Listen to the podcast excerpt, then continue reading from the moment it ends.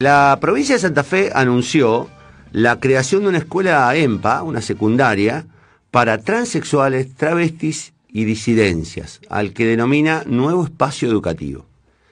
Eh, ya empezó el proceso de prescripción. La idea es de llevar, digamos, un aula, un aula, una escuela secundaria que se va a desarrollar como prueba piloto en la ciudad de Santa Fe y que tendrá una duración de tres años y va a emitir el título de bachiller con validez nacional. Em, a, mí particularmente me resultó, me resultó muy curiosa la, la información porque contrariamente a lo que se viene pregonando y a lo que se viene legislando y sobre lo que se viene trabajando, que es la inclusión, me da la impresión de que estamos ante un proyecto claramente eh, excluyente o claramente estigmatizante. Yo quiero hablar con una vieja conocida, creo que fue una de las, de las mujeres, eh, eh, es una de las mujeres simbólicas de, Santa Fe, porque además de ser militantes por de los derechos este, del colectivo LGTBIQ, es además una de las primeras este, mujeres trans que obtuvo derechos en, en la provincia de Santa Fe. Creo que fue la primera resolución administrativa eh, del gobierno provincial eh, en dirección al reconocimiento de los derechos este, de las personas LGTBI. Está en línea Alejandra Ironisi. Ale, ¿cómo andás? ¿Cómo andás, Connie? Un placer hablar con vos y con toda la audiencia y bueno, y dar nuestra mirada y nuestro punto de vista, digamos, que a veces puede gustar o no, pero bueno, uno da su punto de vista sobre determinadas temáticas que, que las atraviesa en carne propia, digamos. Ahora, Ale, eh, nosotros lo, charlábamos recién. ¿Estoy equivocado o va en contra de todo lo que se viene pregonando y de todo lo que se viene buscando respecto a la, inclusión del, del colectivo LGTBI? Va en contra, para mi punto de vista, para mi opinión personal, va en contra de todo lo que hemos luchado acá en la provincia de Santa Fe durante estos últimos 20 o 30 años eh, en cuestiones que tienen que ver con ampliación de derechos. Yo creo que hacer eh, una EMPA donde solamente sea o sea, está bien, queremos copiar y queremos ser modelo en un montón de cosas, pero creo que el bachillerato popular Mochaceli fue uno solo, se dio en un contexto histórico a nivel nacional, país, cuando no se hablaba de la identidad de género, porque no teníamos la ley de identidad de género, porque no teníamos el matrimonio igualitario, porque no teníamos otros derechos que consagraran eh, una situación y porque se da la muerte de una compañera trans que era Mocha Celi, que la mataron en Buenos Aires por ejercer la prostitución y tomaron los compañeras trans una estación abandonada de la cual hicieron el bachillerato popular. Pero eso se dio en un contexto histórico y que también ese bachillerato popular a nivel nacional en muchas gestiones quedó sin presupuesto, sin partidas presupuestarias. O sea, no tenía fondos para sostener a sus directivos, a sus docentes y un montón de cosas. Ahora bien, si la idea es crear este bachillerato para tapar bajo la alfombra lo que no queremos ver o si para eh, es solamente porque podamos juntarnos la comunidad trans para poder estar interrelacionadas. Eh, yo creo que si la temática no se habla en las escuelas primarias, secundarias, terciarias, universitarias, yo no quiero eh, escuelas que sean para trans o un barrio de viviendas para donde vivan solamente las trans. Yo quiero ser parte de una sociedad, no estar aislada de una sociedad. Me parece que el punto de discusión ahí emblemático es y bueno, pero si sacamos del Ministerio de Educación a las personas trans, que mañana vamos a crear para los negros una escuela, para los pobres otra escuela, o sea, a eso es lo que voy, a eso es lo que apunto, digamos, en cuanto, en mi opinión, sobre la, digamos, la creación de este EMPA. Si la mayoría de mis compañeras tienen consenso y ellas creen necesario este EMPA, obviamente yo voy a acompañar siempre la militancia del colectivo LGBTIQ, pero si no hay necesidad, a mí me parece que nuestra impronta es poder insertarnos en los espacios educativos, romper con la educación y que la educación hable de nosotras con nosotras dentro del establecimiento educativo, que esa construcción de esa identidad que yo atravieso no sea discriminativa desde el punto de vista desde la familia hasta la escuela y que la transición mía también mis compañeritos de la escuela aprendan a a transicionar conmigo esa transición de esa construcción de esa identidad. Me parece que ese es el camino. no veo que el camino sea este, porque vos imagínate, si ya la sociedad nos condena por un montón de cosas, si ya la sociedad nos estigmatiza la prostitución, si ya las golpean o nos matan en las esquinas, imagínate una escuela donde porque vos sabés que el común denominador para la sociedad, a pesar que estamos en el siglo XXI, el común denominador no es llamarnos, ay, es la re mujer, es la re esto, no, al contrario, van a decir, ah, mira, la escuela de los trolos está allá en aquel lugar, la van a terminar escribiendo, eh, manchando las paredes, ensuciando más, vamos a terminar más estigmatizada y va a haber una doble estigmatización de nuestras identidades. Me parece que no es lo correcto, por más que después vos digas que esa escuela o esa EMPA va a ser abierto para cualquier persona. ¿Sabes qué? Lo charlábamos recién, porque digo, eh, es un antecedente grave en el caso de que se sancione, porque, digamos, de, lo que se está hablando es de, estigmatizar finalmente, es decir, bueno, esta, esta escuela es para este determinado sector, que se puede extender a cualquiera, digo, a cualquier otro sector, ¿eh? porque si hacemos un, este, una escuela para, para trans, que están este, peleando por, por el cupo trans en, en los espacios laborales, eh, podemos hacer una escuela para homosexuales después. Y podemos hacer una escuela. Esta es una escuela para heterosexuales. Y esta es una escuela para rubios. Y esta es una escuela para morochos. Digo, me parece que es. Eh, peligroso el sendero de, este, de nuclear a las personas por su condición en una escuela. Eh, digo, a lo mejor se pretende con buena fe pensando que se está integrando, pero no deja de ser una, una clara expresión de, de estigmatización y de, y de exclusión, ¿no? Yo creo que para ningún país los guetos siempre fueron buenos y mm. hay muchos claros ejemplos a nivel Estados Unidos, el, el barrio, digamos que si bien es un barrio costoso, el, el, barrio de las personas homosexuales, esto, lo otro, pero me parece que el gueto en la Argentina no es la alternativa como la alternativa política si vos querés salir adelante. Porque el cupo laboral hace un año y seis meses que no se implementó, que no está mm. implementado y que todavía no llamamos a concurso a, las compañeras trans. O sea, empecemos a ver qué es lo que tenemos que cambiar políticamente. Y lo otro es que ninguna de nosotras como compañeras trans estamos en toma de decisiones. O sea, veamos qué en lo que estamos errando y qué es lo que vamos a hacer. Si esto es política pública, me parece que no es la más correcta, digamos, como política pública. Sí, porque eh, es, es mira, mirarlo desde el lado que lo miré, busquéle la vuelta que lo busqué, para mí eh, es discriminativo, porque es, es todo lo contrario de lo que nosotros luchamos durante 30 años hasta la fecha. Alejandra Lautaro te vuelve a saludar. Te consulto un poco en relación a lo, a lo que decías. Vos eh, habitás un colectivo que da la disputa o lucha en los márgenes de los márgenes de la, de la sociedad. ¿Crees que un poco esta idea o proyecto innovador eh, es para evitar discutir otros derechos? Para mí sí, porque si vos haces una escuela paralela donde pones a toda la comunidad, ¿por qué no discutís internamente cuáles son las políticas? Por ejemplo, ¿por qué no se aplica la ESI en los sistemas educativos este último tiempo? ¿Por qué no se habla en los medios de comunicación de la falta de mm. ESI en las escuelas o las cuestiones de bullying o las cuestiones de discriminación en los, en los sistemas educativos? Porque una infancia trans, vos la transicionás en tu adolescencia, en tu infancia. Entonces, a lo que yo apunto es, si sacamos esto de los establecimientos educativos y le damos una escuela en los establecimientos educativos, esto no se habla más. O sea, lo, noto desde ese punto de vista. O sea, es como que parecería como que queremos sacar de, de los eh, sistemas educativos lo que no queremos hablar.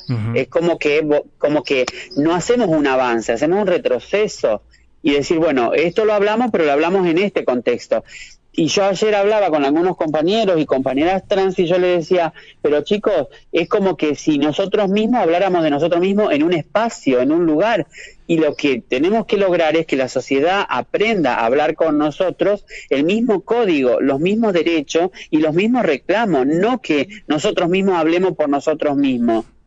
Porque si no, o sea, es como que la lucha va a ser... Eh, es como que cuando vos frizás algo decís, bueno, eh, eh, de la homosexualidad hubo una época que no se hablaba y quienes tenían hijos homosexuales trataban de taparlos en su familia o mandarlos a la conchinchina, a la China, con tal de que nadie juzgue a esa familia porque tenía un hijo homosexual. En esto está pasando casi parecidamente. Es como decir, bueno, en las escuelas no hablemos de la disidencia y la diversidad, porque no se aplica la ESI, pero hablemos en una escuela o en un EMPA trans, porque encima termina siendo un EMPA nocturno para la población trans, que obviamente tiene que ver con las características de vida de la propia comunidad, la faltante de que las compañeras siguen ahí te está dando todos los parámetros, un EMPA a la noche donde nadie te ve, donde vas en determinados horarios, donde vos por ejercer la prostitución te levantás fuera de la carga horaria, o sea, te levantás después de las 2 de la tarde, 3 de la tarde, o sea, es estigmatizar todo de vuelta, digamos, es como volver para atrás.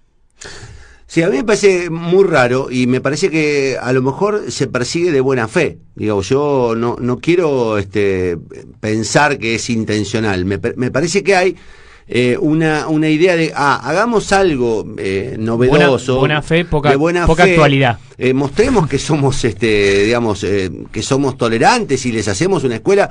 Y, y es como que están repitiendo, el, el, digamos, repitiendo o retrocediendo prácticamente este, dos décadas. Digo, es, es increíble que estemos pensando en escuelas guetos, es increíble que estemos eh, siguiendo la, la, la, negativa a, otorgar el, cupo trans que es ley, es increíble que sigamos este, discutiendo en Santa Fe este, si vamos a poner en marcha o no la ley de, de, educación sexual, la ESI, eh, y mientras tanto proponemos de, a, manera de laboratorio, porque por otra parte así está presentado, una escuela este gueto para este, personas trans. A mí me pareció, yo no lo podía creer cuando lo leí, pensé de verdad que era una broma, eh, se, me, se me ocurrió que era como una especie de, broma, de burla, de, mm. de, cinismo, pero cuando corroboré que era cierto, digo, no, muchachos, frenen eso, no, no, no, digamos, tiene que haber una reacción social lo que buscamos es que, el, eh, que, la comunidad LGTBI esté incorporada a la sociedad, no excluirla. Mm. Y, y, de verdad eh, me, me, resulta perplejo. Yo espero que haya una reacción del Ministerio de Educación. Deberían. No sé si ustedes intentaron hablar con alguien, Ale.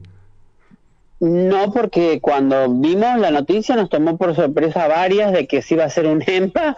A nadie nos consultó. Pregunté a varias compañeras si habían tenido alguna reunión previa o las instituciones habían tenido reuniones previas para, para acordar determinadas cuestiones con la sociedad trans. Me dijeron que no, entonces no entiendo.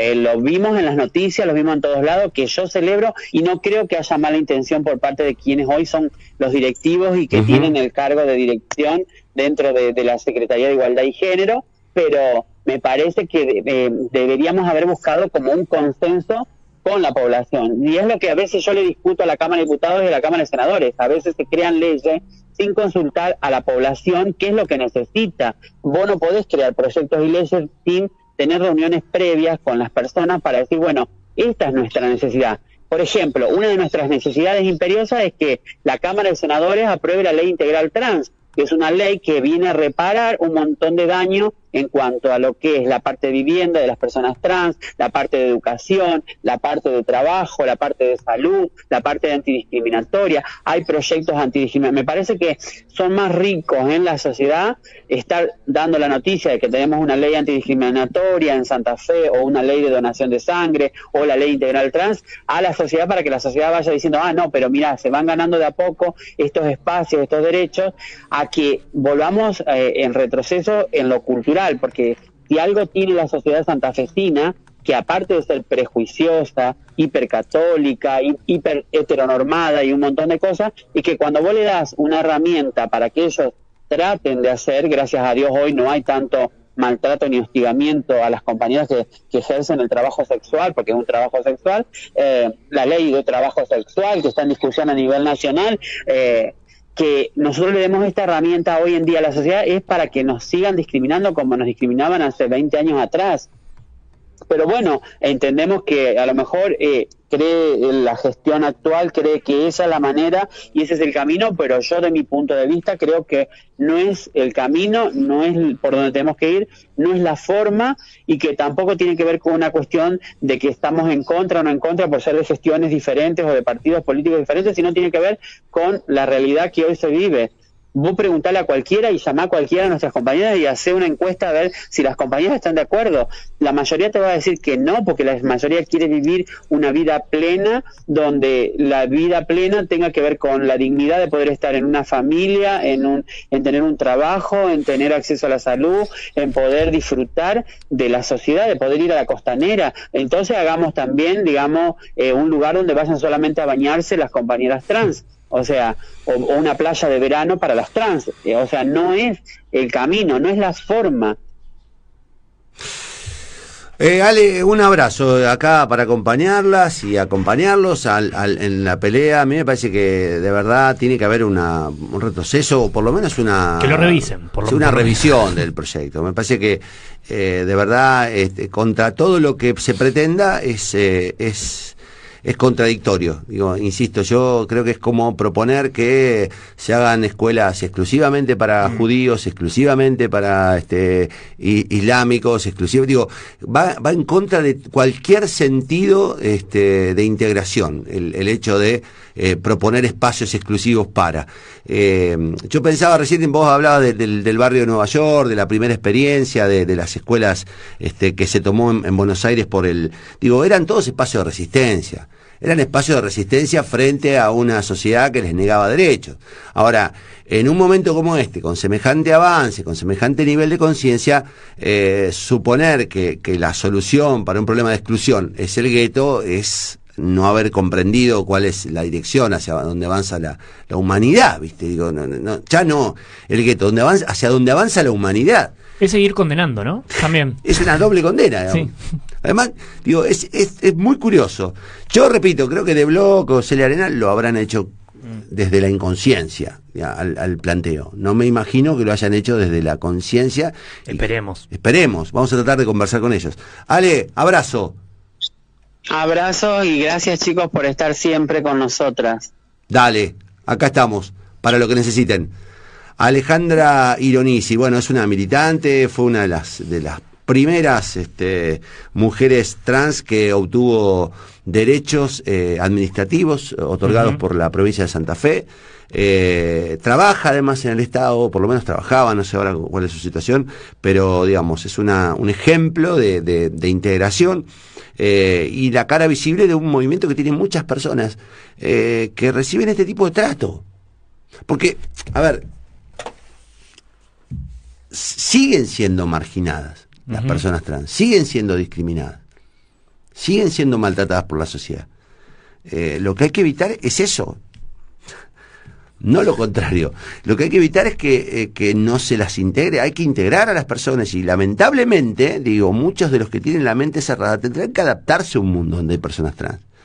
Y, los, y el Estado también y el Estado también, pero digo, los chicos tendrán que acostumbrarse a, mm. sentarse en la secundaria con compañeras trans. Eh, es un hecho irreversible, tiene que ver con el avance de la cultura, de la humanidad. No es la solución mandarlos a otro lado. No, eh, menos con, un proyecto que, en el cual crees que estás eh, incluyendo y lo único que haces es más exclusión. Yo, a mí me gustaría hablar con Celia Arena o con Víctor de Bloch, me parece que son las dos personas que, que, están a cargo de esto, deberían repensarlo, repensarlo. Eh, dirán, bueno, no es exclusivamente LGTBI, bueno, pero ¿para qué lo pones?